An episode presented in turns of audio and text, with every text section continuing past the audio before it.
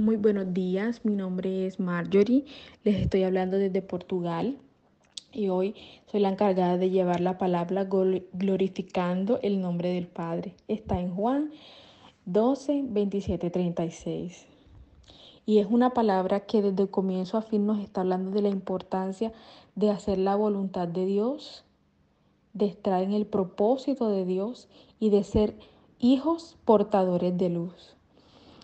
Eh, bueno, la primera pregunta que nos plantea la enseñanza, el texto, nos dice cuál es la razón de estar aquí.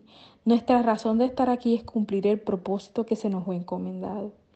Jesús estaba turbado y estaba y estaba agobiada su alma, pero él dijo que él iba a glorificar al Padre y que el Padre se glorificaría otra vez. Y eso hace referencia al propósito que él cumplió en la tierra.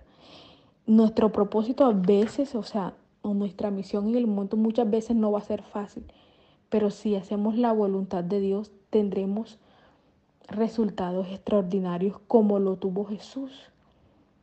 Eh, Jeremías decía en la palabra, dice que era como un fuego y realmente cuando no estamos en el propósito de Dios, perdemos nuestra visión y no somos hijos de luz. En el verso 35 nos hace referencia que dice que el que, el que, no es, el que anda en tinieblas no sabe para dónde va.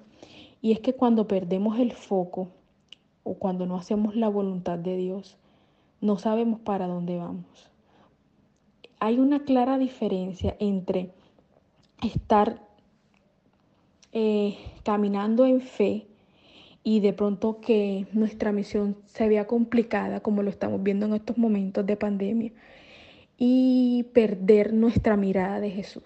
Cuando tenemos esa claridad, pasamos por encima de las circunstancias, pero cuando no tenemos esa claridad, las circunstancias nos ahoga.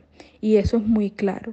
Entonces glorifiquemos a Dios en todo tiempo, glorifiquemos y no perdamos la mirada de Jesús. Quiero terminar esto diciendo algo que, me, que me, también me marcó mucho y que yo eh, tomé esto como una enseñanza. Dice que la palabra nos enseña, que dice que Busca primeramente el reino y las demás cosas serán añadidas. Y esta palabra me llevó a ese versículo.